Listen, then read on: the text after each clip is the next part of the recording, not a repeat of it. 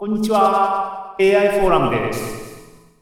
はい、皆さんこんばんはです。こんにちは、AI フォーラムです。えー今日の日付はね、2023年7月29日、えー7月の回になってます。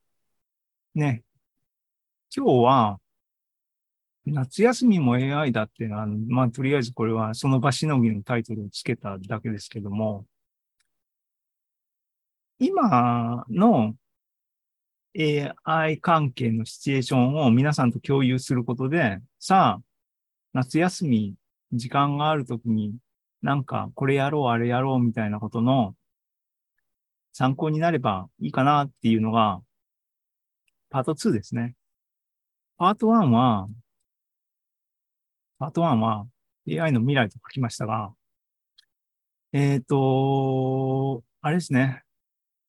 AI 業界の動きがやっぱり激しいっていうか早い、早いっていうよりも激しいんだな。今、激変っていうか変化の時なので、いろいろ動いてて、で、僕職探し、あの、失業して職探しするって言ってますけども、AI に絡んだことやりたいなと、それも、しっかり、なんか、ね、チャラ、チャラいことじゃなくて、あの、しっかりしたことやりたいと思ってるので、あの、物事がどういう方向に流れてるのかとか、な、どの辺に自分が飛び込みたいのかっていうのは、まあ見てるんですけども、そういう意味でね、関心事なんですけども、その辺の、えっ、と、話をしようかなと思います。えー、で、まずね、最近、ここ、しばらく1ヶ月がだいたい、1ヶ月に1回やってますけどね。1ヶ月、この1ヶ月に起きたことがだいたいネタにしてますが、えっ、と、ジェレミー・ハード、ファスト AI、えーの、を始めた人。で、まあ言ってみれば、僕がこんな AI フォーラムを始めたのは、ジェレミー・ハードのファスト AI にインスパイアされてっていうことですけども、そういう人の、えっ、と、最近ね、この AI リスクの話っていうか AI セーフティーの話、AI アライメントの話みたいなこと、AI の開発を無自覚にやってたらいろいろやばいんじゃないの人類存亡の危機、エグジステンシャルリスク。その辺の話に関して、まあみんなそれぞれ自分の立場表明をね、あのまあ、しようと思ってしてるわけな人もいるし、そうじゃない人もいますけども、ジェレミー・ハワードが、えっ、と、自分のね、ファスト AI のホームページに、えー投稿した論文っていうかね、ブログポストっていうかな、論文なのかな彼としては、体裁としては、投稿しました。それね、あの、僕自身が AI の将来が心配だとか、人類の未来が心配だとか、この AI フォーラム散々言ってますからね。そういう人間が、ね、ジェレミー・ハワードのこの記事をね、感化できないだろうということで、ツイートをね、えっ、と、7月の11日付のツイートがあったんですけども、最近考えることをまとめましたよっていう。えっ、と、こうね、このページに行けばあります。タイトルは AI Safety and the Age of Dislightenment。ね。これ下の方にも書きましたが、AI セーフティはいいよね。AI の安全性について。そして、the age of dislightenment。見慣れない名前だし、この文字の並びから僕は誤読してね、age of disalignment。そっか、AI クライシスで AI がディスアラインして人間に対決するときの AI セーフティについての記事をジェレミー書いたのかって思ってたんだけど、間違いで、これは disalignment じゃなくて、 dislightenment。dislightenment ってどういう意味ですか？英語っていう話ね。これは、あの、け結論は、 enlightenment っていう、えー名詞があります。The Enlightenment で、啓蒙時代。Age of the Enlightenment, Age of Enlightenment っていう同じことですけども、啓蒙時代っていう言葉を意味する。啓蒙時代ね。これは具体的にそういう歴史、世界史を学んだ人、僕は一番縁遠い世界ですけども、にはそういう時代として定義されて、17世紀後半から18世紀にかけてらしいです。まあ、要するに、えっ、ー、と、理性とか西洋で科学的な考えとか、でも新しめなね、あの、昔じゃなくてね、えっ、ー、と、そうやって自由とか、そういう社会のアクションが起きた時代のことらしいんですね。で、この記事を全部読めば、えっ、ー、と、ジェレミーが頭に描いてるのは、そういう民主主義的な世界、あるいは、あの、オープンソースのバザール的なっていうのかな？そういうイメージを頭に念頭に描いて、そこを目指すべきだっていう話をしていて、で、まあこれ見たら dislightenment だから、 enlightenment の逆っていう意味なんですね。だから、まあ、あの、わかんない。正しい英語学者の人、英語が達者な人は、もっと適切な翻訳してくれるかもしれないですけど、意味的には反啓蒙時代でいいんでしょうと。だから AI の安全性と反啓蒙時代っていうタイトルの論文を書いたと。今があるいは今から向かおうとしてる方向性が、皆さんそれは反啓蒙時代的な暗黒の時代になっちゃうぜっていうような、あの、警笛を鳴らしてる。えっ、と、一回さらっと読んだだけなんで、甘い読みですけども、えっ、と、内容をまとめると、まあ、ジェレミーの立ち位置は、えー、まあ、プラクティカルで前向きな人っていうのはそもそもなんですけども、ヤンラクーンほど無鉄砲じゃなくて ね、あの、きちんと心配はしなきゃいけないと。で、彼が考えている心配の要素っていうのは何か。そのものの中にあるのは、今全体の動きとして、えっ、と、政府なりが規制をかけようと。開発に対して。って言うんだけども、それがまずいっていうふうな危機意識を持っているんですね、彼はね。で、えっ、ー、と、彼の提案は、開発とか、えっ、ー、と、モデル自体に、いわゆる AI の開発っていうレベルに規制をかけるっていうのは良くないと。で、でも規制は必要ですよと。何を規制するんだって言ったら利用だと。で、例を出してるのは、あれね、医薬品とかのやつね、承認されないとマーケットに出ないとか、まあ、あの、状況としてはね、技術とその利用みたいな文脈で、まあ、核爆弾いつでも出されますけどね。うん。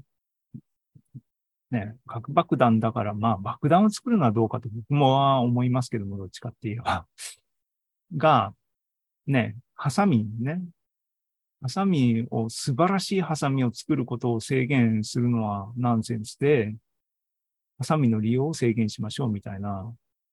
形に、えー、が正しい方向じゃないかと言ってる。その理由はって言って、言ってるのは、要するに、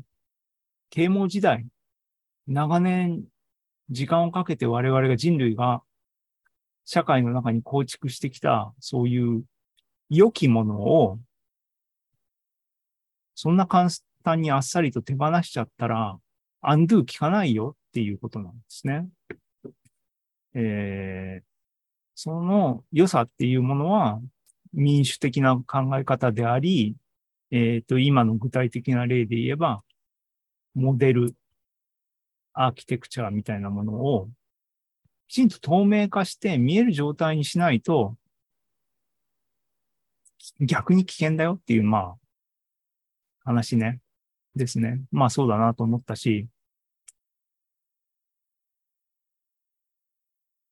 まあ、ジェレミーさんは、あの、他の人とはいつも一味違うっていう意味で、なんていうかな、逆張り的な風に表面上見えますが、やっぱり、あの、きちんと彼の考えっていうのは筋が通ってますよね。うん。と思いました。面白かった。もうちょっときちんと、あの、読まなきゃいけないし、その他の世間の動向みたいなのと合わせて僕は考えなきゃいけないなと考えようと思いましたけども、ここでコメント、後ろの方でこっから、こっからコメントしてるのは、これ、スライド、スライドっていうかな、これ、わかりにくい書き方なってますが、えっ、ー、と、これも最近ね、見たビデオなんですけども、これスクショでも入れればよかったね。えっ、ー、とね、僕最近大好きなレックス・フリードマンは、なぜか最近イスラエルに行ってたみたいですね。で、首相とワンオンワンやって、その後、ユバルハラリともワンオンワンやって、みたいなことをやってたやつの、ユバルハラリの回を、結構長かったね。2時間超えだったっけ？見たんですけども、もう結構ユバルハラリ好きなんでね。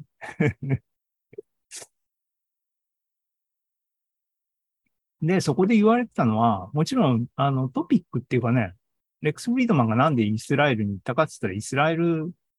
の問題がやっぱり一つトピックとしてあったわけだからっていうんで、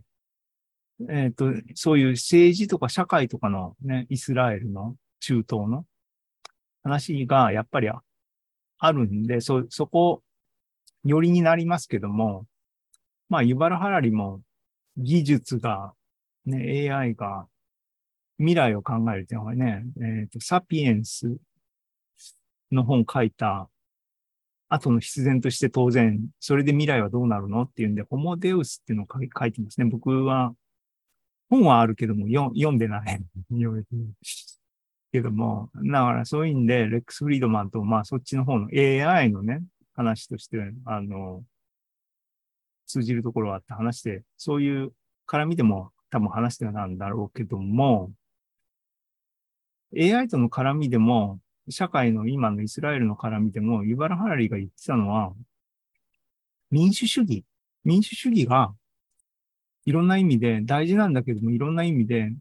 危機になってると。絶滅危惧種になってると。いうようなことをしきりに言っていたと。で、えっ、と、技術がね、ソーシャルメディアから始まってる。まあ、ユバル・ハラリはソーシャル、あの、SNS 自体が AI だと言ってる多分、主張ね。なんか、キャッチーな感じのことで言ってる。まあそういう流れなんだろうけども、フェイクニュースとかね。そういうのが我々の社会相互理解、民主主義みたいなものを壊してるみたいな話で、AI が、AI 自体は多分、技術としては多分中立なんだけども、それがどう利用されるかっていうと、いい方向だけには当然利用されなくて、悪い方向にむしろじゃんじゃん利用されるんじゃないかっていうのは誰でもそうだね。ソーシャルメディアがそうなってる。ソーシャルメディアだって技術、中立なもんですからね、そもそもね。それが、ね。っていうんで、やばいやばいっていう話をしてて、してるように僕には聞こえて、そうすると、ジェレミーの指摘ね、AI の開発を、じゃあ規制しましょう。で、規制は、つったら、トップエリート企業に全権移譲して、君たちきちんとレギュレートしなよ、つって、あの、お上から言われて、つって、ね、秘密主義的にやろうみたいな話やんねっていうんで、それはやばいって言ってるのね。うん。だから、今やばいのはそういうオープンソース的な感意識とか、民主主義的な意識とか、そういうことなんじゃないか。いうふうな感じに、僕には響きましたね。その辺の気持ちは、この辺のツイートにしましたけども、うん。じゃあどうするんだっていうのをね、まあ、当然、物事とかね、あの、ブーメランって言葉でよく言われるように、言葉とか主張とか、ね、あの、なんだっけ、義務と、権利と義務、えもろ場のね、権っていうかね、な僕は常に意識してますけども、で、こういう、ね、アメリカ、アメリカじゃないな、今、ジェレミーは、シリコンバレーからあれだ、オーストラリアに自分帰ったんね。えっ、ー、と、の人の主張とか、イスラエルの人の主張とかを、ふむふむってそうやなって聞いてる日本に住んでる僕はっていうと、本当暗い気持ちになるよねっていう。民主主義、こと民主主義的な考え方とかね、わいわいと意見を出し合って、あの、きちんと、えっと、問題をみんなで克服するみたいな考え方みたいなのは、考えればに、我々は一度も獲得してないんじゃないかっていう気に本当に最近のニュースとか見てもね、ありますよね。ね、そんでもって、あの、ツイッター利用率日本人は異常に高いとかっていうのを、まあ、あの、嬉しそうに言ってるツイッターの人とか、あの、メディアとかはあるんだけど、それって、ある意味、こうしてるなっていう気がしますね。あの、本当にいいように踊らされとる、踊れ、踊りたい人たちいっぱいのソサエティなんだなっていう気が。そこどう、どうすればいいんですかね。僕は人を動かす能力がないんで、なんとも言えないですけどね。っていうジェレミーさんの記事からを読んだ、えー、感想でした。まあ、で、まあ、それが、さっきのが、7月の11か。7月の11で、えっ、と、6月、7月っていうか、ここのとこ、まあその前に、あれって5月だったっけ？マックス・テグマックはオープンレターでモラトリアム、あれ半年ぐらい、えっ、と、開発を止めろっていう話ね。で、それは単に止めていいわけじゃなくて、止めている間に話し合おうよっていう話だったんですけどね。だからそういう意味では、いろいろ危機意識っていうか、危機に対してじゃあどう我々人類は対処するべきなんだろうっていうのを各所が考えて、各所が動いてる。動きがポツポツと形になって現れつつあるのが今のタイミングかなと思いますが、えっ、ー、と、そのいう関連のニュースをニュースだってツイッターから、僕ツイッターがニュース源ですからね、あの、えー、拾い上げた、えっ、ー、と、AI 業界の動きって偉そうに書いてますが、僕の目に見えたフィルターバブルなんでしょうけどね、それを意識して。えー、フィルターバブル、いやー、だからね、ツイッターは、いや、X と言うべきかっても、とりあえず、お祭りのように今日のスライドは書いてますが、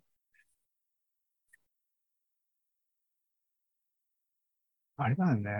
イーロン・マスクは何を目指してるのかわかんないですけども、フィルターバブル悪いじゃないですかと。でも、ツイッターは多分目指してるのは全人類を知的な部分、意味では、フィルターバブルに各個人を囲い込んどいて、制御しようみたいな話、もうイケイケどんどんですよね。その時に、正気を保つにはどうしたらいいかって言ったら、フィルターバブルの外に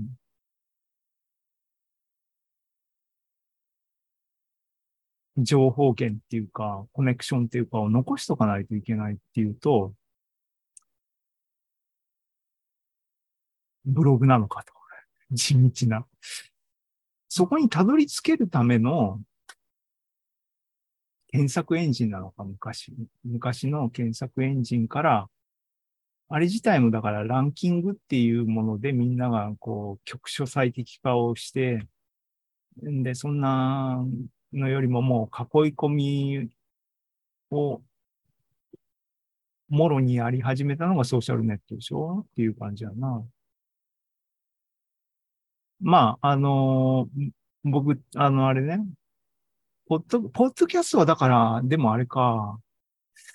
あれもフィルターバブルなのかな。ポッドキャストの書き起こしを本にしたって言いましたけども、えっ、と、迷子、機械書き起こしは、ワードプレスのね、いわゆる古き良きブログで書いてるんで、ブログを、そう、オープンな形で、えーもう一回活性化させるような仕組みがあると、嬉しい人たちいっぱいいるのかなわかんないですね。どうしたらいいのかわかんないっていう、今、気分なんですけどね。まあいいや。で、えっ、と、AI の、最近、ツイッターじゃなくて X？あれ、今日、今、今さっき見た、あのーサンフランシスコのツイッターの社屋の頂上に、なんかそれこそ、バットマンの映画に出てきそうな雰囲気の X マークのライティングを嬉しそうにドローンで撮影したビデオを嬉しそうに投稿してたイーロン・マスクさんって、な、なんかす、やっぱりあの、なんだろうね、マッチョっていうのとまた違うんだろうな。でも、漫画的っていうの、なんか、ね、そういう感じの人なのかなと思っちゃいましたね。あの絵を嬉しそうに投稿してるんでね、あれ。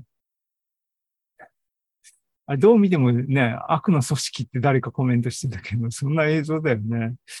まあいいや、はい、はい、えっ、と、ツイそのツイッター改め X から情報を取得してる僕はっていうのを、なんか、自己矛盾を感じながら喋ってますが、えっ、と、7月の6日、OpenAI が、スーパーアライメントっていうね、プロジェクトっていうかな。やりますよ。言った。これは、あの、要するに、アライメント問題に真摯に取り組みますよっていう、あれなんですね。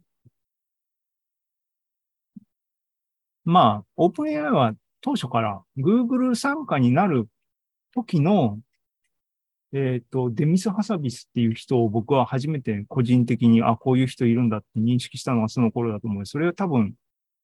ディープマインドが Google に参加になったのが2015年とかだっけ？だからその時点から、デミス・ハサビスは AI のセキュリティっていうかセーフティ問題に関しては、今みんながワーワー言ってるのと同じようなことを言ってあの頃からずっと言ってる、一貫して言ってるなって思ってるんで、多分今のメジャープレイヤーの中で僕一番まともだっていうふうに勝手に、勝手に信頼してるんですけども、ね。そのオープン AI の AI が、グローバル AI ガバナンスに関するなんか、投稿とか論文か？出したっていうの、これ読めてないです。読もうと思ってるんですけど、読めてない。動向をチェックみたいなね、見出しだけ見て、そうこうしてたら、なんか業界再編じゃないけども、なんかもうどうなるかわかんないような状況になってますね。あそもそも今の大雑把な流れで言うと、マイクロソフト、グーグルがあって、マイクロソフトはオープン AI が参加にいて、ね、入れて、グーグルはえっ、と、ディープマインドが参加にいて、っていうことね。ビッグプレイヤー。で、メタはメタなんだね。アマゾンは、つって、まあわかんないんだけど、えっ、と、この辺でね、マイクロソフトとグーグルがくっつくみたいなくっつくじゃない仲良くするみたいなあと、ここの写真では、マイクロソフトとメタが、ね、ザックとサチアナデラがニコニコしてる写真とか上がってて、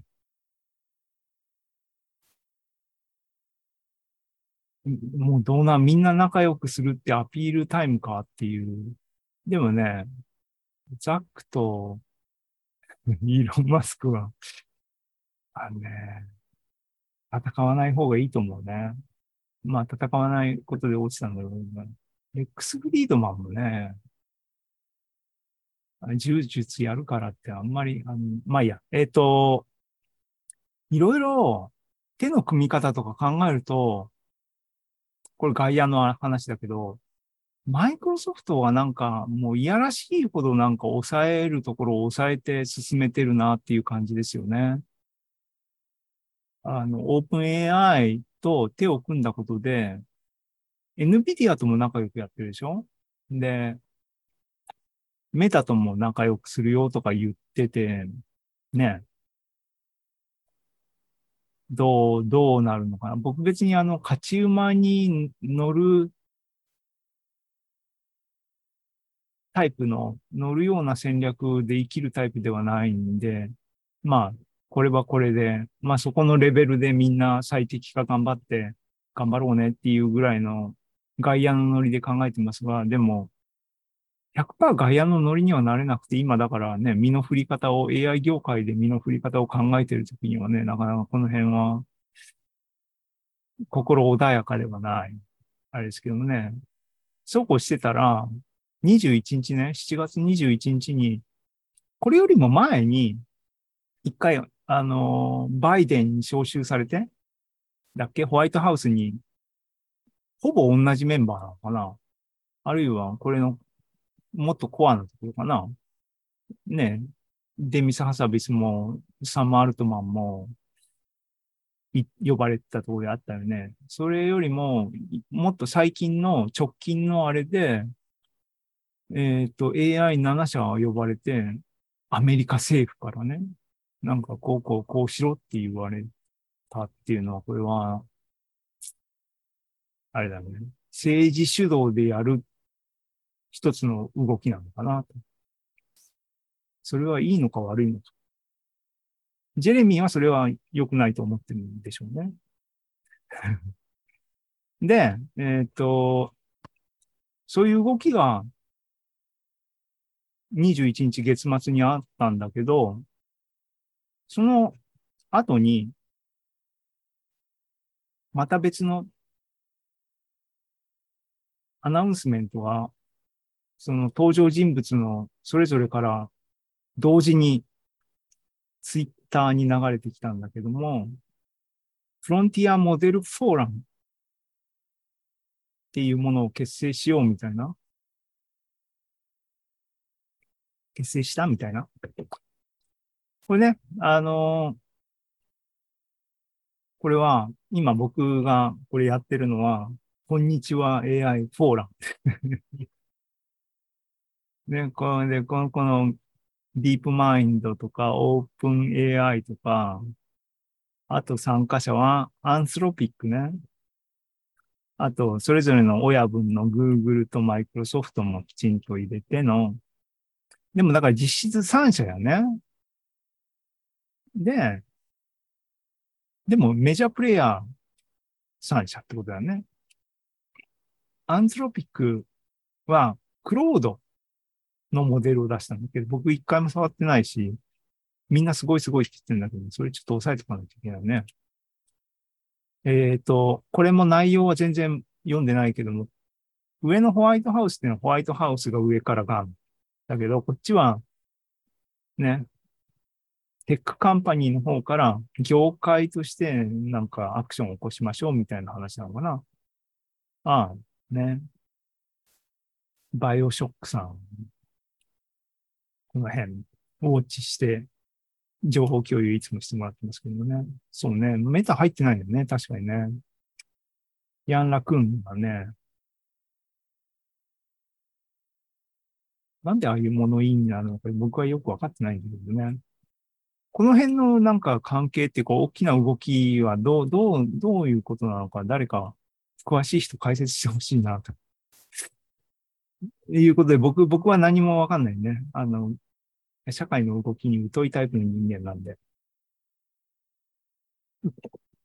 でもなんか、ポーズだけでもね、やっとかないとね、いけないっていうのは、社に構えすぎた考え方なんでしょうけども、うん。っていう感じですね。それいう AI の未来っていうか、AI 業界の最近の動きって感じかな。まとまりがないですけども。はい。以上がパート1でした。えー、っと、はい。えー、これってどうやったらあれになるんだ？えー、っと、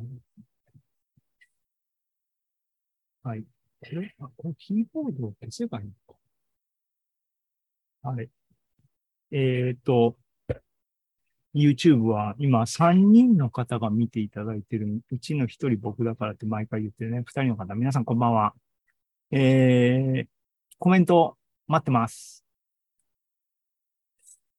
暑いですね。えっ、ー、と、えー、OK。進めます。